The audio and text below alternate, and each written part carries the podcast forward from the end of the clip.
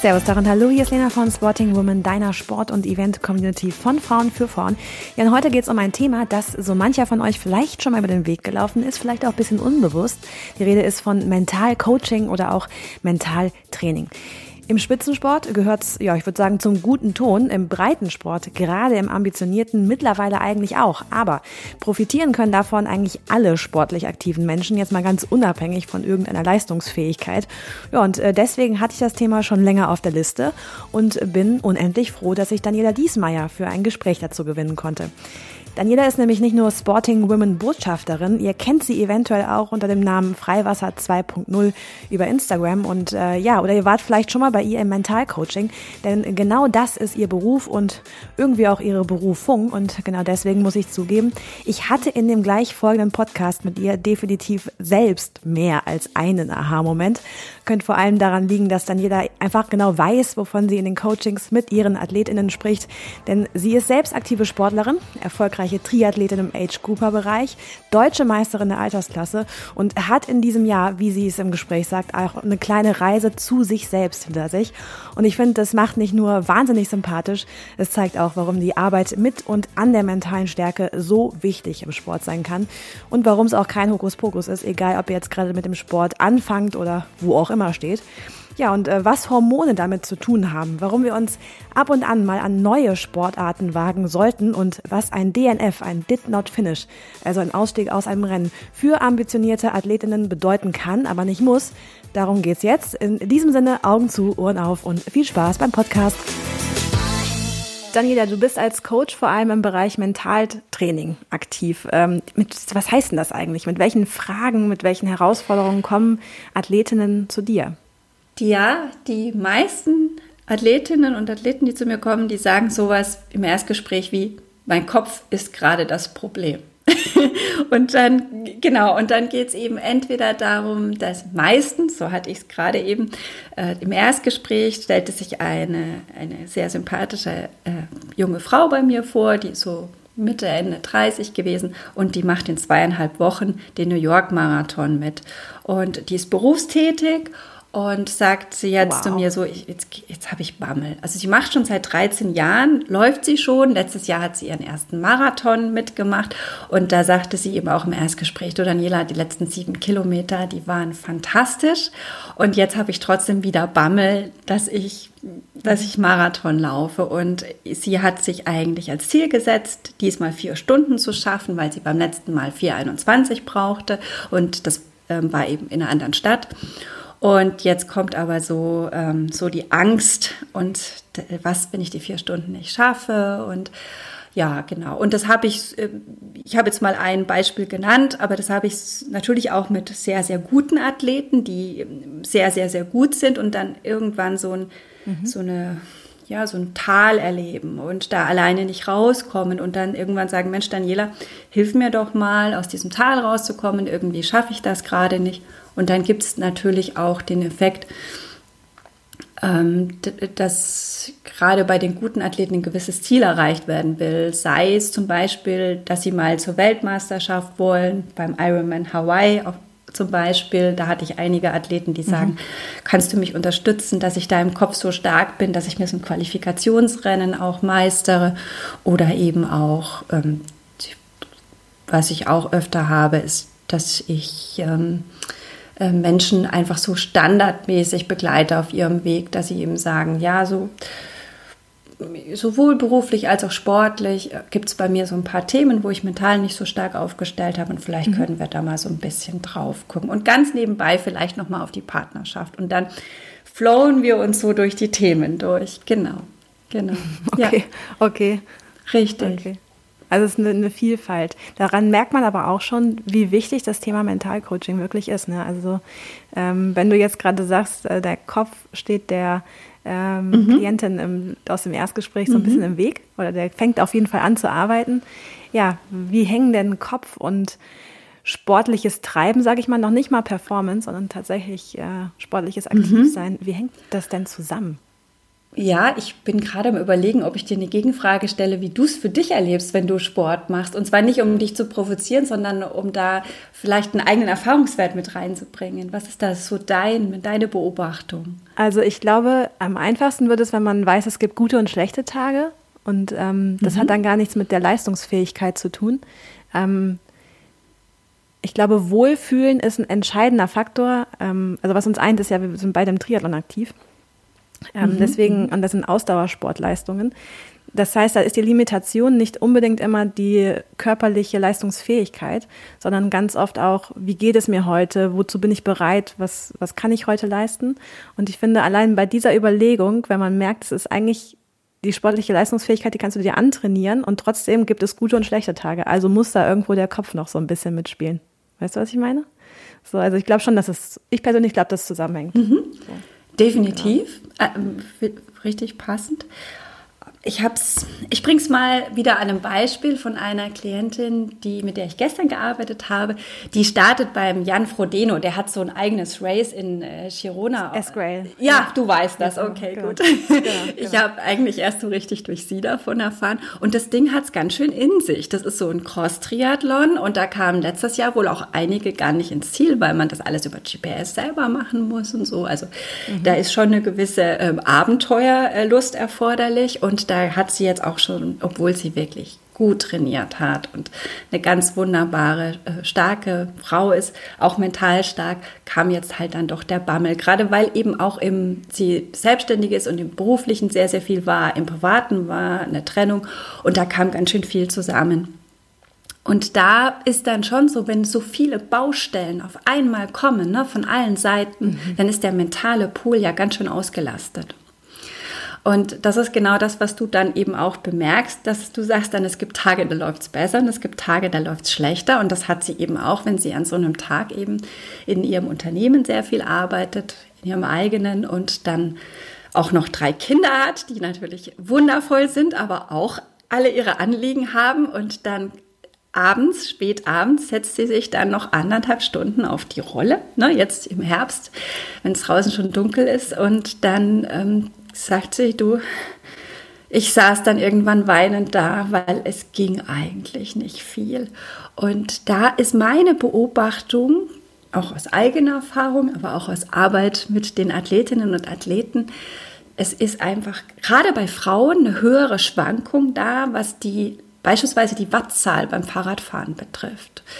Und mhm. ähm, bei Männern habe ich zumindest im Coaching die Beobachtung, dass es nicht ganz so stark schwankt, aber ich kenne es auch aus eigener Erfahrung, gerade wenn ich an dem Tag viel gearbeitet habe und mein mentaler Pool eben enorm gefordert war, dann sinkt die Wattzahl. Dass ich denke, hä, ich fahre irgendwie hier nur 115 Watt und es fühlt sich an, als ob ich 200 Watt treten muss.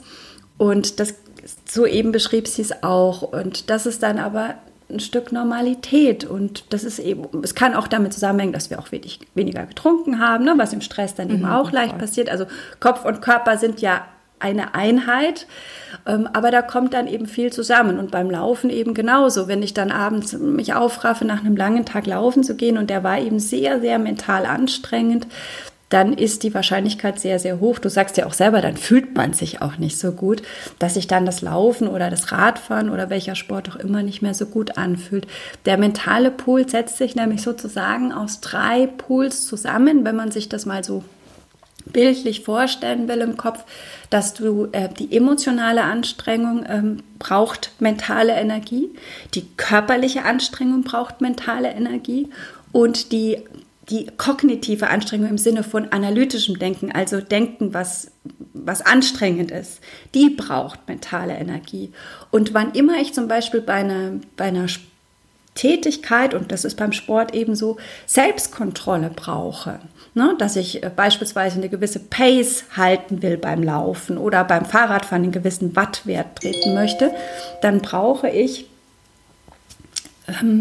dann, dann brauche ich tatsächlich so ein, noch eine mentale Kapazität.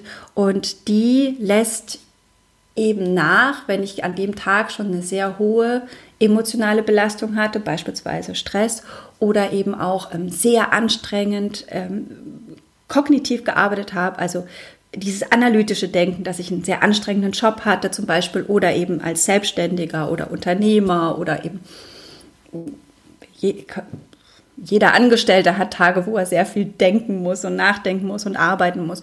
Und all das, wenn das dann eben so zusammenkommt, dann sinkt eben die Möglichkeit des Kopfes, also diese mentale Energie, dann noch Selbstkontrolle abzurufen, um diese Pace oder diese Watt zu treten. Und der Kopf hat dann keine Lust mehr, weil er will Energie sparen. Der sagt, das hat mir heute so viel Energie gekostet. Und dann geht, und dann geht er in den Widerstand, eigentlich um uns zu schützen. Und dann ist es eben ganz wichtig, dass ich verstehe an der Stelle, okay, das ist ein Teil, das gehört dazu, so wie du es auch beschrieben hast. Und das, es gibt eben solche Tage und das darf eben auch mal sein. Und je mehr ich mich gelernt habe, dabei zu entspannen, dass ich wusste, es kommt aber wieder der nächste Tag oder der übernächste Tag, wo es besser läuft, ähm, ja, desto ruhiger bin ich dann so geblieben, wenn es eben mal nicht passte von den Werten. Also dann nicht so sehr stressen, sondern sagen, mit Mitgefühl für mich selbst. Ich habe heute aber auch schon verdammt viel mental geleistet. Und eher dann sagen, dann nutze ich das jetzt ähm, als Einheit, in der ich mich ähm, eher im Grundlagenbereich bewege, wenn es eben heute nicht anders geht. Und über den Weg ja tatsächlich eine Form der, des Stressabbaus ähm, schaffe, wenn ich im Grundlagenbereich trainiere, also im ruhigen Pulsbereich und ähm, an anderen Tagen dann dafür wieder Energie habe zu ballern. So, so diese Balance für sich finden. Aber das, ja. das ist, da wirkt Mentalcoaching. Das ist jetzt eigentlich genau das, ne? Dieses sich selber da auch. Ja, ganz genau. Das, und das ist, das ist mein Ansatz, dass ich mit meinen Athleten, danke für die Nachfrage, dass ich mit meinen Athleten diese Balance äh, finde, weil diese Selbstgespräche, ich muss jetzt und es darf doch nicht sein und ich sitze weinend auf diesem Rad, und, ähm, und setze mich total unter Druck. Die haben ja zum Ziel, ich will leistungsfähig sein, ich will am Tag X fit sein. Die bringen aber genau das Gegenteil, die sind dysfunktional, weil sie mich ja äh, innerlich klein machen und ich nicht mehr an mich glaube und ich, ich, ich, ich möchte mich vom Rennen abmelden, so sagte meine Klientin das gestern, ne, vor dem Frodeno-Rennen. Wie soll ich das schaffen, wenn ich dann an solchen Tagen nicht gut treten kann? Und ähm, aber dass da eben diese Weitsicht bleibt und das Mitgefühl mit sich selbst und eher die Vorausschau, dass ich mich jetzt nicht ähm, in etwas reinzwinge, was zu Verletzungen führt und ähm, Entzündungen im Körper, sondern dann in diese Balance reingehe und sage, okay, an diesen Tagen ist es eher wichtig, dass ich meinem Körper und meinem Kopf zuhöre und auch mal zulasse, dass die Erholung brauchen, damit ich an anderen Tagen wieder mit voller Energie reingehen kann. Und diese, sagen wir mal so, diese dass dieser mentale Pool allgemein in Balance kommt, was ich jetzt so beschrieben habe, was da alles reinfließt, die emotionale Belastung, die physische Belastung körperlich und eben auch diese analytische Belastung, was im Alltag alles zu bedenken ist und dass dies, diese Bausteine, das kommt bei mir im Mentalcoaching. Aber da muss ich direkt eine Rückfrage stellen. Das klingt nämlich immer so, man hört zu und man denkt so, ja, genau, das ist logisch und ja, macht total Sinn und ähm, ja, würde ich dann auch so machen. Okay, beim nächsten Mal denke ich dann so und so. Aber es ist eigentlich eine riesige Herausforderung. Also es klingt, es, es klingt einfacher, als es in der Praxis ist. Warum fällt es uns so schwer, diese Gedankengänge zu finden? Also was steht dem im Weg? Ja, genau. Also ich finde das erstmal gut, dass du das sagst, weil wenn ich darüber spreche und gerade wenn ich auf Instagram oder so darüber rede, dann denkt natürlich jeder, ja, ja, ist doch Logo, weiß ich. Na, auch ja, in genau. Seminaren so höre ich das, das manchmal. Ne? Das ist echt so. Dann denke ich, ja, klar, dann äh, sage ich beim nächsten Mal bei meinem inneren äh, Selbstgespräch äh, als Sportler, ja, dann sage ich halt so und so. Aber das ist halt, das, das sind Denkstrukturen, die uns so total normal vorkommen, aber mhm. die wirklich eine riesige Herausforderung sind, weswegen Mentalcoaching ja auch so entscheidend sein kann und deswegen kein Profisportler mittlerweile mehr darauf verzichtet, Mentalcoaching zu betreiben. Ist, ist richtig. Also ich finde das ähm, sehr, sehr gut, was du sagst. Ähm, warum fällt uns das so schwer, wenn wir es doch eigentlich in der Theorie alle wissen? Und nochmal auf die Klientin zu sprechen, mit der ich gestern gearbeitet habe, die ist selbst mental sehr vorgebildet und ich bezeichne sie immer so ein bisschen als Kollegin, weil die tatsächlich ähm, selber mit Menschen auch im mentalen Bereich arbeitet. Und, spannend. Ähm, ja, genau. Ausgere spannend. Ausgerechnet sie, die, die, die doch die Strategien logischerweise kennen müsste. Richtig. Und das setzt natürlich nochmal on top unter Druck. Und mein erster Satz im Erstgespräch war, aber mit dem Denken, ich kenne das ja auch, dass man manchmal denkt, ja, aber ich darf doch nicht gestresst sein, ich darf doch dieses und jenes nicht haben, weil ich habe doch das ganze Wissen. Aber dann würde doch ein Hausarzt niemals eine Erkältung haben dürfen, oder? Wenn wir so denken. Ja, und deswegen ist es natürlich normal, dass auch wir manchmal ähm, unsere Themen haben und dann Unterstützung suchen. Und ähm, warum geht es nicht so? Das würde ich gerne mal auf hormoneller Ebene erklären. Und zwar, je mehr Stress und Druck wir uns machen, desto höher ist die Wahrscheinlichkeit, dass der Kopf sagt, okay, Achtung, ich brauche hier bewährte Muster, auf die ich setzen kann, weil ich habe jetzt unter Stress und Druck echt keine Zeit, analytisch lange darüber nachzudenken, was jetzt hier die beste Verhaltensweise wäre. Also nutze ich genau die Denkmuster, die ich kenne und die sind meistens so Selbstgespräche, die mich die ich halt im Laufe der Zeit gelernt habe und die habe ich ja oft in Kindheit und Jugend gelernt. Und meine Klientin zum Beispiel letztes, ähm, äh, hat also viele Klienten, die ich habe, die haben häufig von Eltern gehört, so zum Beispiel, wenn sie die Note nach Hause brachten, eine Note 2, dann kamen Sätze wie, ja, aber wieso war es keine 1 oder wer hatte die 1? So, und das dass dann, dass die zwar eigentlich gut genug war. Dieses Ich bin nicht gut genug, das hat ein Teil von meinen Klientinnen und Klienten sehr häufig gehört in Kindheit und Jugend. Und das ist überhaupt nicht so, dass die Eltern einen nicht geliebt haben. Die wollten ja das Kind eher pushen. So, das war ja auch so ein bisschen die, die Generation der Eltern, die selber sehr viel auf die Beine gestellt haben und die ihre Kinder da in die Richtung unterstützen wollten. Also da ist kein böser Gedanke dahinter. Es bleibt aber dann in den Köpfen bis ins Erwachsenwerden rein, ähm, es ist nicht gut genug, was ich mache. Und dann natürlich, wenn ich dann auf so einem Fahrrad sitze und in dem Moment die Wattwerte nicht treten kann, die im Trainingsplan vorgegeben sind, dann kommt ja so wieder dieses, ich bin nicht gut genug. Und das kann dann halt sehr schnell dysfunktional werden im Sinne von, dass es meine Leistungsfähigkeit drückt. Und das ist ja dann sehr mental gesteuert. Und wenn wir es jetzt auf hormoneller Ebene anschauen, die ähm, das Dopamin, das ist ja ganz wichtig für unsere Motivation. Dieses Hormon, das hat zwei Möglichkeiten, an Rezeptoren anzudocken. Das eine sind die T2-Rezeptoren, die sind für neue Muster, äh, also eigentlich erstmal neue Verhaltensweisen da. Das heißt, ich bin offen für Neues. Das ist, wenn ich mich verliebe zum Beispiel, ja, oder wenn ich mich in einen Sport neu verliebe. Ich gehe neuerdings klettern und probiere alles neu aus und finde alles spannend und kann natürlich eigentlich ganz wenig, aber da ist auch noch nicht der Leistungsdruck da, weil wenn man nichts kann, dann kann man ja eigentlich nur gewinnen. Oh, und ich, ähm, ich muss gerade so viel nicken immer, weil ich gerade mit äh, Mountainbiken angefangen habe und ich habe das auch und ich dachte mir sowieso finde ich das plötzlich dann so cool und jetzt hast du mir gerade ja. die äh, Antwort äh, geliefert, genau. weil ich da ganz befreit rangehen kann. Ja, okay, spannend. Weiter. Richtig, spannend. da ist kein Stress und kein Druck nee. da und da kann, bin ich offen für Neues. So, und dann mache ich etwas schon eine Weile und beim, ich komme wieder mit dem Verliebtsein. Das heißt, irgendwann beim Verliebtsein ist es doch so, dass ich dann ähm, so, da kommen dann auch Bindungshormone dazu, dann fange ich so an zu denken, oh, das ist aber cool mit der Person.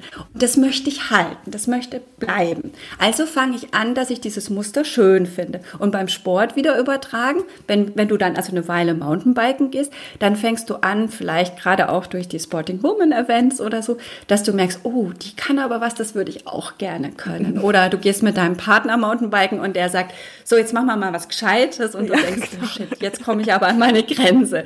Und, ja, genau. ne, und plötzlich ist Angst, Stress, Druck zu Besuch. Und mhm. dann macht das Dopamin folgendes. Das sagt, ah, jetzt bin ich nicht mehr offen für Neues, weil ich muss schnell reagieren. Und da greife ich auf Bewährtes zurück. Und da greife ich dann eben auf, auf Verhaltensmuster zurück, die ich, also Denkmuster, die ich mein Leben lang trainiert habe. Bei manchen Klientinnen war das eben dieses, ich bin nicht gut genug. Dann bleiben sie halt eher mit dem Mountainbike stehen und weinen und sagen, ähm, ich, ich habe ja gewusst, ich kann das nicht. Andere sind da einfach besser, die sind angstfreier als ich und ach, wahrscheinlich sollte ich das einfach nicht machen. Oder eben auch ein anderes Denken kann eben sein, ähm, ich muss es perfekt machen, ne? dass man dann mhm, denkt, mhm. ja, ich mache das schon, aber ich mache es nicht gut genug, ich, ich, ich will es mhm. doch perfekt machen und in diesem, ich will es doch perfekt machen und ich will es genau richtig machen und ich, ich frage den Trainer noch fünfmal, wie, wie ich es genau machen muss, bevor ich mich traue. Da kann ja dann auch ähm, ein Druck dahinter stehen und der eben diese ganze Leichtigkeit die's kind, die Kinder haben, die, ne, ich mache einfach und guck mal, was passiert, die nehmen wir uns dadurch. Und deswegen, wenn wir unter Stress und Druck sind, ist die Wahrscheinlichkeit hoch, dass wir in Denkmuster reinkommen, die eben irgendwann als Kind und Jugendlicher aufgebaut wurden, die aber heutzutage eher dysfunktional sind, weil sie uns in unserer Leistungsfähigkeit dann einschränken. Und ganz ehrlich, das kann uns beruflich genauso passieren oder eben ähm, auch in Partnerschaften, dass wir in Muster reinrutschen, wo wir merken, naja, die hatten eigentlich einen guten Zweck, aber die verfehlen ihr Ziel komplett, weil sie mich eher stressen, als dass sie mich weiterbringen. Aber ist es dann nicht umso wichtiger, ab und zu mit neuen Dingen anzufangen, weil dann kommst du vielleicht wieder in diesen Flow, dass du dir diesen Stress nicht machst? Also bin ich, ich ganz bei dir. Deswegen, also absolut. Also ist es, also und auch um den Respekt zu haben ähm, für, für das, was man schon, also beispielsweise, wenn ich jetzt dieses, wenn du jetzt das Mountainbiken machst oder ich das Klettern neu mache, ist einerseits wieder diese Leichtigkeit da und ich darf Kind sein und ich will darin auch gar nicht Meisterin werden, sondern ja, das ja, ist ja. einfach nur so ein Nebensport an neben meinem Triathlon. Gleichzeitig entwickle ich dann aber auch einen Stolz auf meinen Sport, den ich schon länger mache, weil ich so spiegle, ähm, wie viele Dinge ich ähm, aus einer Leichtigkeit heraus und ähm, Können in meinem anderen Sport mache und überhaupt nicht darüber nachdenke, wie schwer das anderen fällt, wenn sie es mhm. lernen. Also, Total. weißt du, ich kann dann auch wieder Respekt für mein Können entwickeln. So. Oh, ganz spannend, Daniela, weil also es ist gerade lustigerweise, ich, ich sage das jetzt einfach so, das ist sehr intim, sagen wir mal so, mhm. für mich. Mhm. Aber ähm, ich, das ist gerade so eine emotionale Reise, die ich so habe, weil ich habe de facto nach meinem letzten Triathlon, Allgäu-Triathlon, äh, Mitteldistanz, ich habe mich nicht gefreut. Ne? Also es war so, mhm. ähm, ja, okay, habe ich gemacht, okay, äh, next, was machen wir jetzt als nächstes, okay. Und ähm, habe das gar nicht realisiert. Und dann habe ich von, keine Ahnung, vor drei, vier Wochen oder so, ähm, im Rahmen von einem, von einem beruflichen äh, Kontext ähm, bin ich, habe ich überhaupt erst realisiert, also ungefähr sechs Wochen nachdem ich das Ding ins Ziel gebracht habe, hey, wie krass eigentlich, du hast eine Mitteldistanz im Allgäu ins Ziel gebracht, so. Also so diese mhm. Denke war plötzlich da und es war aber tatsächlich wiederum zwei Wochen erst äh, nachdem möglich, nachdem ich mit diesem Mountainbike-Thema, nachdem ich darauf kleben geblieben bin, so. Ähm, mhm. Mhm. Das heißt, es ist es ist genau das passiert, was du jetzt gerade beschrieben hast. So dieses, ich habe mit was Neuem angefangen, das Alte so ein bisschen komplett aus, hinter mir gelassen, weil es mich offensichtlich nicht mehr ganz glücklich gemacht hat oder weil ich es nicht sehen konnte. Und durch dieses neue Anfangen konnte ich wieder ein normales Verhältnis zu äh, sportlicher Leistung im Triathlon entwickeln.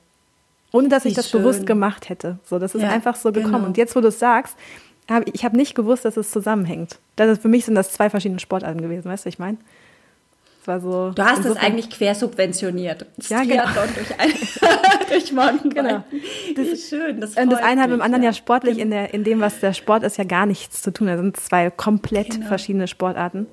Ähm, ja und nein, wobei ganz ehrlich, das Mountainbiken, also ich muss jetzt mal bekennen, ich bin, ähm, ich mache das viel zu wenig und deswegen bin ich darin auch ganz schlecht und ich beuge mich immer für allen Frauen, die da so wahnsinnig tolle Sachen machen in meinen Augen. Und ähm, aber wir profitieren eigentlich beim Radfahren so sehr vom Mountainbiken, dass wir es an sich, in, in, der Vernunft weiß ich es, in der Theorie macht es ganz viel Sinn, Mountainbiken zu gehen. Balancefähigkeit, Kurventraining und so weiter. Das profitiert alles, wenn du Mountainbiken gehst. Ne? Also die Technik wird deutlich besser und die richtigen Rennradfahrer, die belächeln uns Triathleten ja immer, weil sie sagen, ihr könnt eigentlich technisch null Rad fahren. Warum? Weil wir immer nur Strecke und Pace machen, also Geschwindigkeit und eigentlich uns viel zu wenig mit den technischen Themen befassen. Jemand, der das als Kind gelernt hat, der wird von mir immer sehr beneidet, weil ich bin eine recht schnelle Rennradfahrerin, also im Triathlon, also Zeitfahren liegt mir sehr als Amateur. Aber ähm, wenn ich als Kind wirklich technisch mehr gearbeitet hätte, glaube ich, ähm, wäre wär noch mehr möglich. Und das müssen, äh, also da muss ich ehrlicherweise sagen, muss ich mich so ein bisschen im Kopf passen auch, dass man ja manchmal dann auch eher in seiner Stärke weiterarbeitet und die Schwäche so, naja, hm, irgendwann mache ich das mal. Aber das sind eigentlich super Themen jetzt für Herbst und Frühjahr so wie du es auch machst, bewusst sich mit Alternativsportarten zu befassen, um da eben ähm, äh, ja wieder eine andere, ähm, eine Zusatzfähigkeit zu entwickeln. Und deswegen habe ich zum Beispiel auch unter anderem mit Klettern angefangen, weil ich einfach Lust darauf hatte, ähm, ähm, ein anderes Gefühl zu kriegen ähm, für, für Höhe. Also ne, wenn ich in den Bergen bin, wenn ich, wenn ich wandern bin oder, oder Trail laufen, dann hatte ich so mir lag das nicht von Haus aus, mich da so ähm, auf diesem Untergrund zu bewegen oder auch mit der Höhe und so. Und dann habe ich gesagt, na, dann mache ich mal das Klettern. Und der zweite Effekt war, dass ich ein bisschen mehr unter Leute wollte nach Corona und weil ich eh viel arbeite. Und dann kannst du, dann hast du ja gerade, wenn du dann wieder mit Menschen Sport machst und eine gewisse Leichtigkeit da ist, ähm, dann profitierst du auch wieder in anderen Sportarten. Und dann ist genau das, was du gerade beschrieben hast. Genau. Jetzt haben wir so viele Fragen übersprungen. Ich, äh, du hast aber jetzt schon eine mit beantwortet. Du bist selbst sportlich sehr aktiv. Mhm, ähm, mhm. Genau, das heißt, wir haben jetzt schon gesprochen, dass du Triathlon äh, machst. Was war denn dein, dein letztes Race, dein letztes Event? Ich habe es auf äh, Instagram gesehen, aber vielleicht hat ja der ein oder andere, der diesen Podcast hört, noch nicht äh, gesehen. Ja, also mein letztes äh, Race, ähm, was für mich, wo ich jetzt sage, das macht Sinn, darüber zu sprechen, das war die der, die Bayerische Meisterschaft in Kitzingen. Und mhm. zwar, ähm, das war Anfang August. Und da bin ich dann auch in der Altersklasse Bayerische Meisterin geworden. Und ähm, ich habe wie du auch, Dankeschön, ich habe wie du auch den Allgäu-Triathlon gemacht, ähm, aber da hatte ich ein technisches Thema und deswegen bin ich raus. Und da war ich ganz traurig, weil das Schwimmen lief so super und das Radfahren ging gut los, aber dann kam das technische Thema relativ schnell mhm. und ich bin dann Schade. vor der zweiten Runde raus. Und ähm, ganz Ganz wichtig eben, äh, ich habe ganz wenige DNFs in meinem Leben gehabt. Ich mache das irgendwie seit 2007 Triathlon und habe ganze drei DNFs in meinem Leben gehabt. Okay, ähm, alle äh, aus gutem, gutem Grund. Also nie, dass ich da, weil ich keine Lust mehr habe, raus bin, sondern ähm, äh, es hatte immer wirklich ähm, einen triftigen Grund. Mhm. Und ich bin froh, dass ich es erlebt habe weil ich dann auch mit ähm, Athletinnen und Athleten anders sprechen mhm. kann, die sowas auch erlebt haben. Und während ich vor ein paar Jahren von so einem D DNF sehr, sehr gedrückt war und es mich enorm belastet hat, habe ich dieses Jahr erlebt, dieses Jahr hatte ich so meine eigene persönliche Reise hin zur Leichtigkeit. Ich habe irgendwie so gemerkt, ähm, dass ich, ja, dass, dass mir das ein bisschen im Leben gerade dass ich das mehr suche und haben mhm. möchte und habe mich da so auf so eine Reise begeben, auf meine eigene. Und, und ich habe gemerkt, dass es funktioniert hat, als ich es eben aufgegeben habe, weil ich technisch war es nicht mehr möglich, weiterzumachen mit dem Fahrradfahren. Und ich dann so bis ich meinen Vater gefunden hatte. Das dauerte alles ein bisschen und der hatte mich da so betreut. Und dann sind wir endlich, haben Rad ausgecheckt und sind zum Hotelzimmer gefahren. Und ich hatte das halt so gebucht, dass ich da bis zum nächsten Tag noch übernachte. Und das erschien jetzt natürlich völlig unnötig. Und es gab da einen Hausberg gegenüber von der Pension. Und dann habe ich gesagt, komm, wir gehen jetzt diesen Hausberg hoch. Wir gehen so ein bisschen wandern und oben haben wir dann was getrunken und hatten eine richtig gute Vater-Tochter-Zeit. Und was mir da eben gelungen ist, dass ich das für mich Beste an diesem Tag gemacht habe. Und das ist eigentlich mentale Stärke, dass du aus der Situation das dir Bestmögliche machst. Und da habe ich eben gemerkt, cool, wo ich mich früher wirklich sehr, sehr lange geärgert hätte, habe ich irgendwie so für mich so einen Punkt gemacht. Ich habe eine einzige Story dazu gemacht. Ich bin wegen technischen Themen raus, nicht mal ein Post, also keinen Beitrag, weil mir das ähm, mental ist, äh, ich wollte mich damit nicht weiter belasten. Ich habe gesagt, es ist passiert, Haken dran, ich weiß warum. Es wird mir so in der Form nicht mehr passieren. Ich habe daraus gelernt und jetzt Blick nach vorne und, und im Hier und Jetzt aber genießen, was da ist. Und das ist mein Papa, der mit mir bei diesem Rennen war. Und ähm, statt der jetzt ewig rumzuheulen und zu sagen, was für ein Mist, sind wir lieber auf dem Berg und haben oben zusammen getrunken und er hat mir irgendwie schöne Geschichten erzählt. Und das, das ist auch, was ich wirklich ähm, für mich begriffen habe, auch das ist mentale Stärke. Der, der, Fokus ist nicht immer dann zu sagen, ja, und ich muss jetzt drei Wochen lang hinterher trauen, warum ich dieses Rennen nicht gemacht habe, sondern sagen, aber was ist denn jetzt da im Leben? Was sehe ich denn gerade nicht, weil ich enttäuscht bin? Und das ist dann eigentlich Resilienz. Ne? Ja, oh, Dankbarkeit riesiges. für das, was da ist, genau. Riesiges Thema. Ja, wie hat sich das denn, wenn du jetzt von Resilienz äh, sprichst, dann ist das gerade so ein Buzzword, was in den letzten zwei Jahren immer wieder gefallen ist. Mhm. Da mhm. würde mich natürlich jetzt noch interessieren, wie sich denn das Thema Mentalcoaching oder auch der Bedarf nach Mentalcoaching gerade bei Sportlern, denen ja viele sportliche Ziele in den letzten zwei Jahren auch mal weggebrochen sind, ähm, wie hat sich das ist das relevanter geworden? Wie hat sich das verändert? Wie hat sich die Nachfrage verändert? Merkst du da einen Zusammenhang?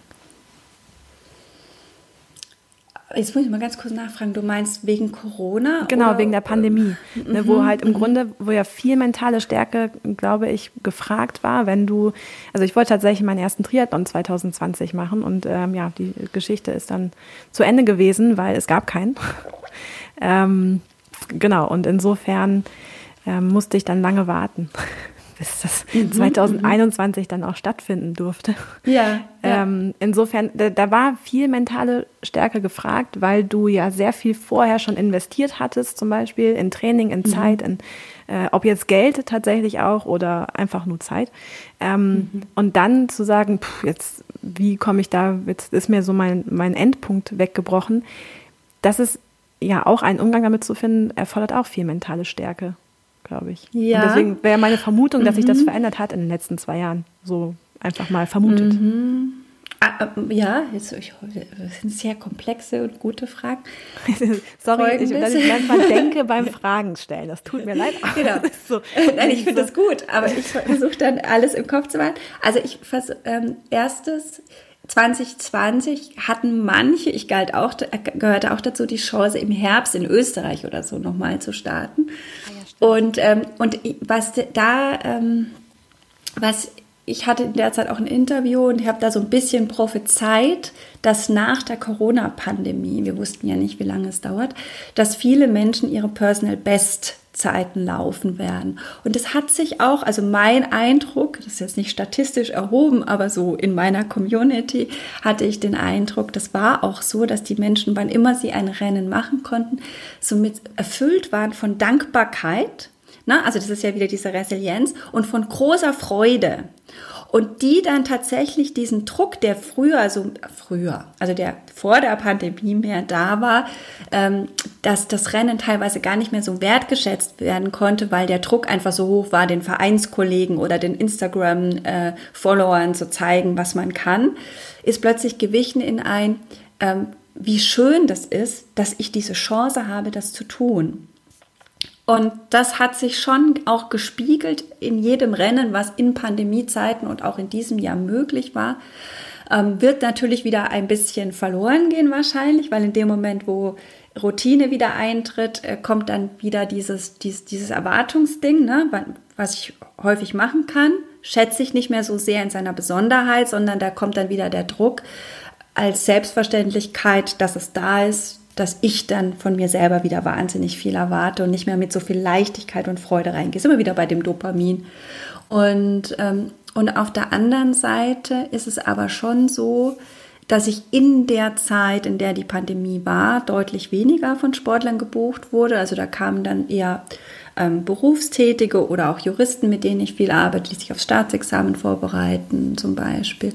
Und ähm, also da war ich froh, dass ich eben andere Zielgruppen auch noch habe, die zu mir kommen. Ähm, ich mache ja auch Business Coaching, also bis Geschäftsführungsebene und das hat mir dann tatsächlich mich über die Pandemie gerettet, auch wenn da auch reduziert werden musste, weil natürlich die Unternehmen auch gesagt haben, es ist nicht so viel Kohle da, Coachings zu finanzieren.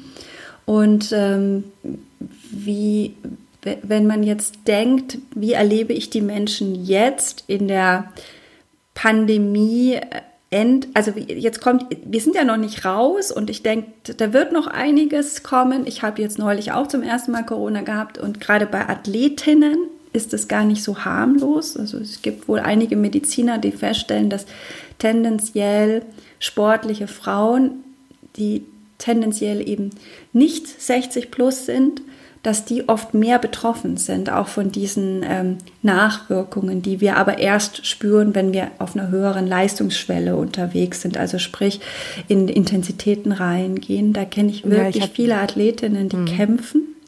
Und das ist so, so schon so eine ja, Herzfrequenzgeschichte. ich glaube, ich hatte über, genau. über drei, vier Wochen danach, ich bin eine 7er Pace gelaufen mit einem 180er Puls. Also nur mal so. Also ich höre das ne? relativ das häufig. Gewesen, ja. Ich ich bin noch, ähm, ich, bis jetzt habe ich es nicht. Ich bin aber, glaube ich, noch nicht aus dem Gröbsten raus, weil es gibt Athleten, bei denen passiert es erst sechs Wochen danach mhm. oder so. Und mhm. ich bin jetzt in der dritten, vierten Woche. Ich habe es noch nicht. Aber da merke ich eben, das ist eine enorme mentale Anforderung mit solchen ähm, ja, mit solchen Spätfolgen oder Folgen von Corona zurechtzukommen. Und natürlich haben da auch manche dann Ängste, wenn sie davon hören. Aber das, das Hauptthema, was ich beobachte, weil das kommt natürlich auch durch Ukraine-Konflikt dazu, durch diesen Krieg, der ja viele Menschen auch stark beeinflusst hat in der, in der Zukunftsangst, ähm, dass, dass Menschen anfangen, so einen Wunsch nach absoluter Sicherheit in ihrem Leben haben. Also, und zwar auf ihr Umfeld dann bezogen, also auf die Familie oder auf den Arbeitsplatz, also auf Freunde, auf diesen kleinen Kreis, der sie umgibt, der soll doch bitte absolut sicher sein. Und das äh, habe ich neulich auch am Montag habe ich ein Seminar gegeben. Da war das bei einer Mutter auch ganz stark ausgeprägt, die da ähm, auch in einem Unternehmen arbeitet, die ist im Controlling und wie, auch wie sie beschrieben hat, was sie sich in ihrer Partnerschaft vorstellt, was sie sich aber auch in Bezug auf ihre Führungskraft vorstellt. Das war absolute Sicherheit. Und da haben wir dann eben dran gearbeitet, dass es die nicht gibt. Und je mehr ich die mir wünsche und suche, desto dysfunktionaler werde ich, also in der, in der Resilienz. Also das heißt, desto weniger widerstandsfähig bin ich oder flexibel, kognitiv flexibel, um mit aufkommenden ähm, Themen umzugehen, also mit Hürden in meinem Leben. Weil wann immer ich mir Sicherheit wünsche und die ist dann nicht da, komme ich ja aus meinem Fahrwasser. Also wenn ich so eine absolute Sicherheit haben will und wenn ich quasi mehr für mich erarbeitet habe, also eigentlich, wenn wir ehrlich sind, wann gab es auf dieser Welt absolute Sicherheit? Doch wenn man ehrlich ist, nur zwischen den 80er und frühen 2000er Jahren. So, und da, das ist natürlich die Generation, die sind wir und auch, ähm, ja, die, die ist extrem, also so alle, die so zwischen 25 und 50 sind, haben das halt so extrem erlebt, diese Sicherheit und erleben das jetzt so, als ob das Leben so komplett ähm, unsicher ist. Aber wenn wir mal denken, wann früher Mittelalter, Erster Weltkrieg, Zweiter Weltkrieg. Wann? Also wir, wir könnten immer irgendwo rein ähm, mit der Zeitmaschine. Es war nie absolut sicher. Es gab nur diesen paar Jahre, die wir als Generation erlebt haben, die sehr viel Sicherheit ausgestrahlt haben und die wir jetzt vermissen und auch wertschätzen können. Ähm, die, und Jetzt gibt es die eine Fraktion, die das so sehr herbeisehnt und zurückhaben will und an sich an alles klammert und der Fokus wird immer kleiner und enger.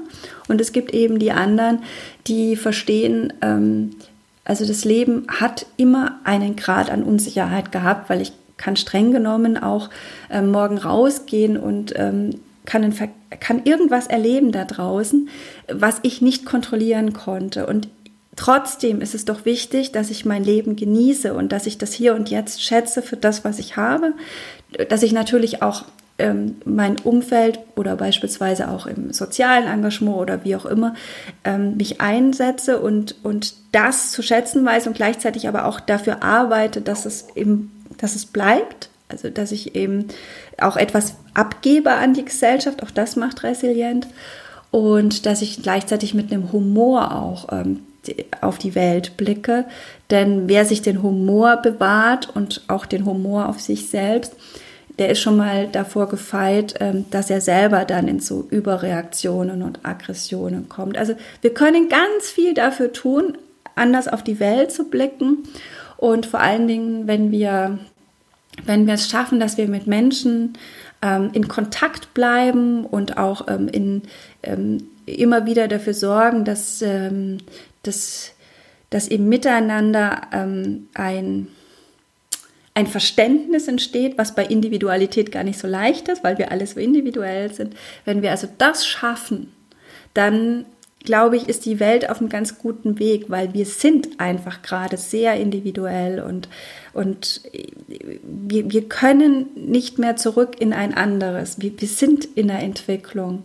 Aber diese, die Zukunftsängste, die bringen uns nicht weiter, weil die bringen eher gegeneinander. Also die, und deswegen braucht es, dass die Menschen miteinander reden, dass sie einander verstehen, dass sie verstehen, dass es unterschiedliche Anliegen gibt und nicht so sehr ins, in, ins Gegeneinander, ins Konfrontieren kommen. Und das ist das, was in unserer Zeit aber mehr und mehr passiert, dass die Menschen ähm, sich einigeln und abgrenzen von anderen, eigentlich aus Zukunftsangst heraus. Und das, ja, und das ist halt, das ist aber Resilienz. Wenn ich, wenn ich, wenn ich offen bin, bin ich eher Resilienz, als wenn ich mich verschließe. Genau. Das äh, war eine, eine lange, aber höchst interessante Antwort tatsächlich darauf die doch nochmal eine andere Perspektive geliefert hat. Ich habe tatsächlich noch zwei Themen, die ich gerne kurz ansprechen wollen würde, wenngleich das eigentlich ein tolles Schlusswort wäre, weil das mit so einem Appell ja. jetzt war, sozusagen. Ähm, aber ich würde es gerne trotzdem noch ansprechen. Und zwar haben wir das bei uns in unseren äh, Camps oder bei unseren Sporting Women Events ganz oft ähm, bekommen wir zu hören von Frauen, ähm, ja, warum nimmt ihr jetzt heute teil und äh, warum seid ihr heute dabei? Und äh, ganz viele sagen dann, ja, ich würde auch gerne ähm, selbstbewusster wieder zum Beispiel auf dem Bike sein. Ich würde gerne meine Ängste ablegen. Ich will wieder Spaß am Sport auch haben, wenn sie nicht gerade Neueinsteiger sind zum Beispiel. Ähm, sind das ähm, so Fragen, die bei dir auch im Coaching auftauchen, wenn es zum Thema Selbstbewusstsein, Ängste lösen geht? Ähm, kennst du das aus deiner täglichen Arbeit und wie gehst du so ein Thema dann an, wenn wirklich eine Athletin zu dir oder Athlet zu dir kommt ähm, hallo, ich habe folgende Themen, was machen wir jetzt? Also wie sieht dann so ein Coaching aus? Mhm, mhm. Also welches Thema wollen wir uns zuerst packen? Da waren ja verschiedene. Wie das Coaching aussieht, sozusagen. Also ja, wenn wir, genau. wenn wir selbst, okay. sagen wir mal Selbstbewusstsein. Mhm. Es kommt jemand mhm. und sagt, ich würde mir gerne wieder mehr zutrauen im Sport zum Beispiel.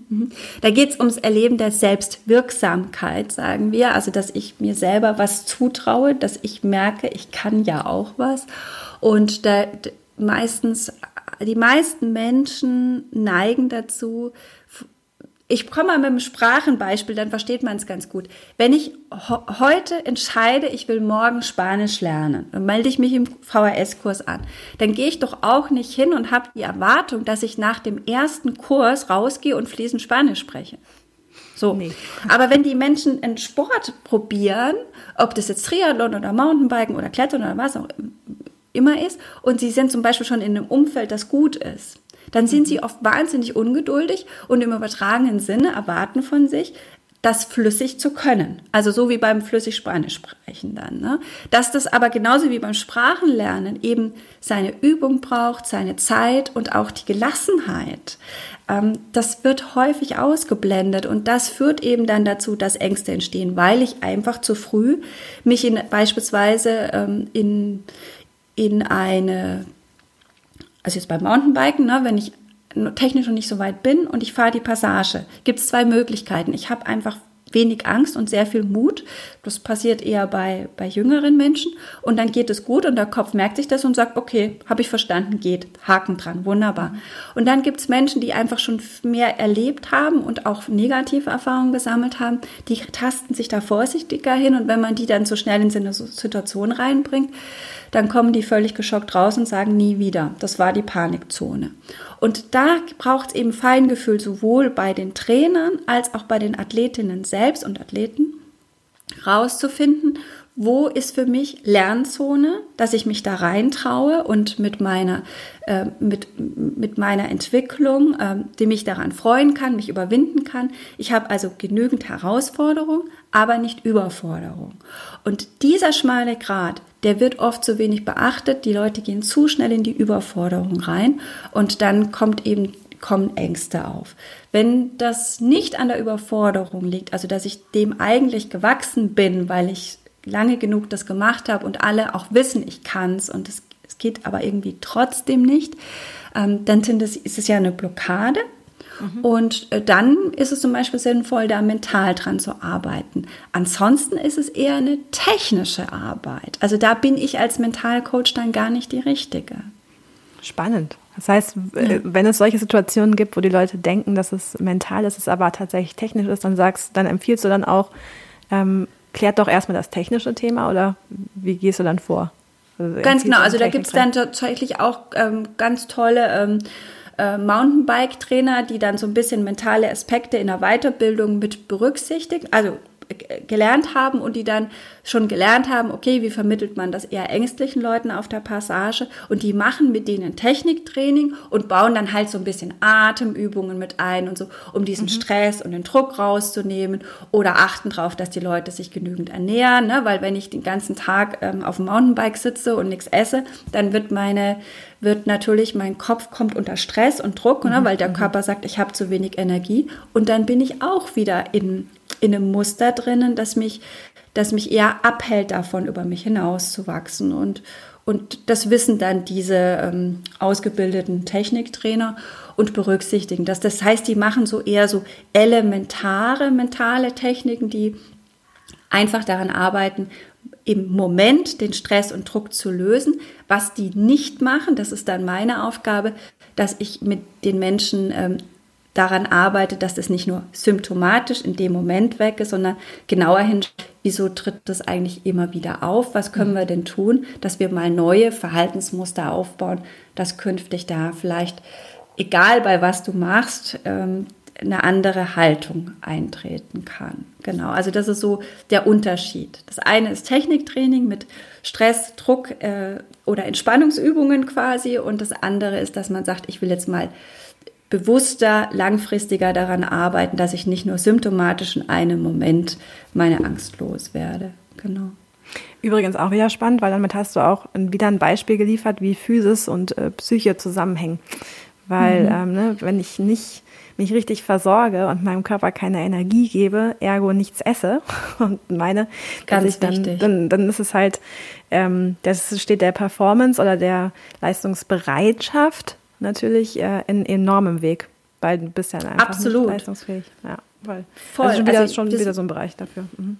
Genau, also ich gehe zum Beispiel wirklich auch mit meinen Athleten oft die Ernährung durch, weil ich kann mit denen mental so viel arbeiten, wenn die aber im Wettkampf Ernährungsfehler machen oder eben ähm, man merkt, dass da beispielsweise äh, Konzentrationsfähigkeit auch leidet, weil Veganer und so wenig Vitamin B-Komplex oder was auch immer, dann kann ich ja 5000 Mal mit denen an, an mentalen Themen arbeiten. Wir kommen trotzdem nicht weiter. Und deswegen ist eben diese Ganzheitlichkeit ist schon wichtig, dass man ganzheitlich draufschaut, weil der Kopf eben der ist nicht abgelöst vom Körper, wie man das eine Zeit lang so dachte, ne? sondern die mhm. gehören zusammen und die kommunizieren. Und die Hormone sind übrigens die schnellste Kommunikation zwischen Kopf und Körper. Und deswegen sind die für mich eben auch ein ganz wichtiges äh, äh, Element in meinem Wissen und auch im, im Coaching, dass ich berücksichtige, was für Impulse kriege ich denn eigentlich hormonell.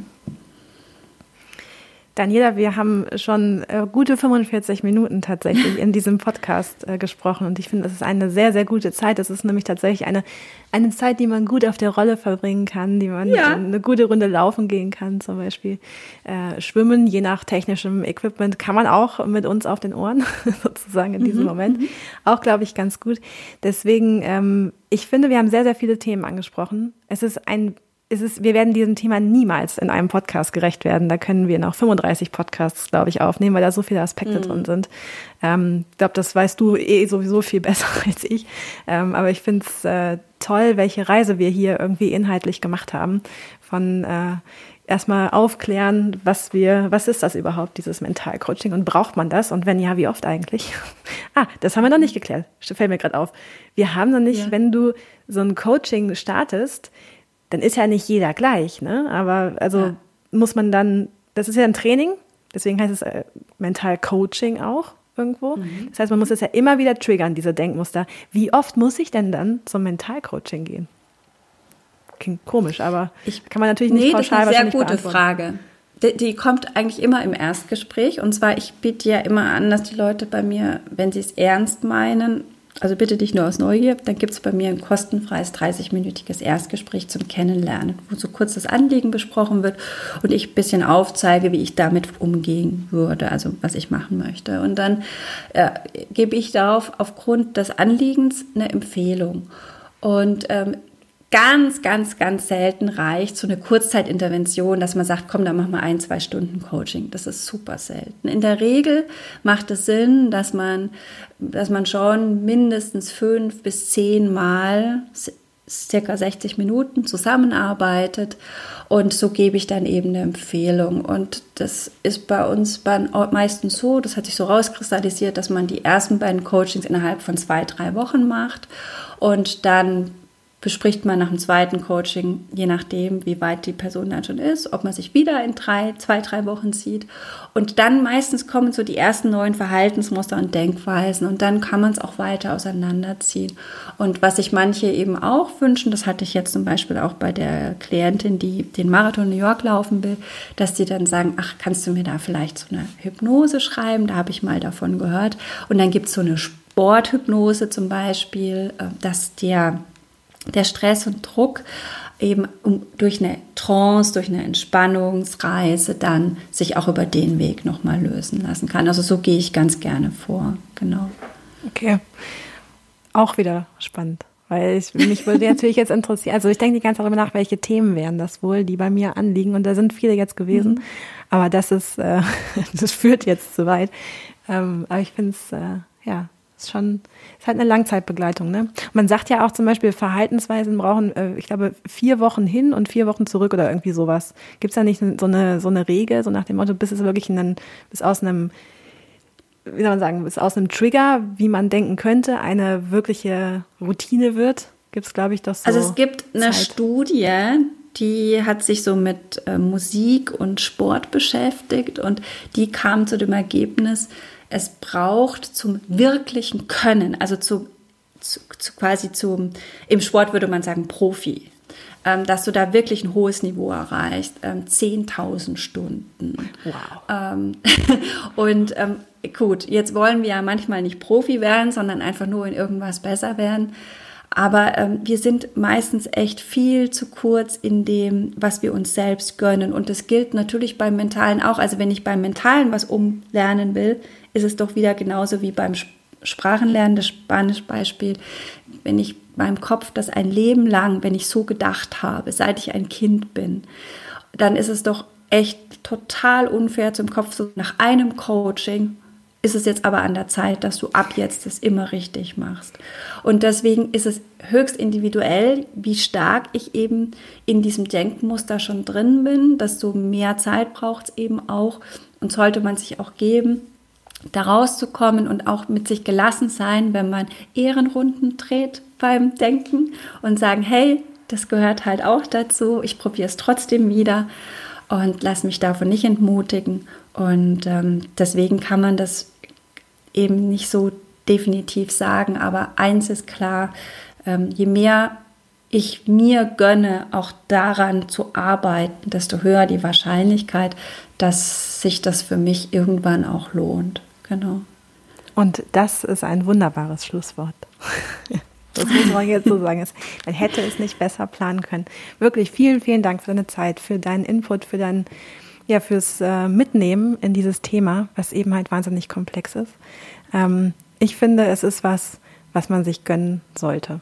Ich glaube, es macht einen ja, Unterschied. Schön. Und sorgt ja auch was dazu, dass du wieder Spaß am Sport hast, ne?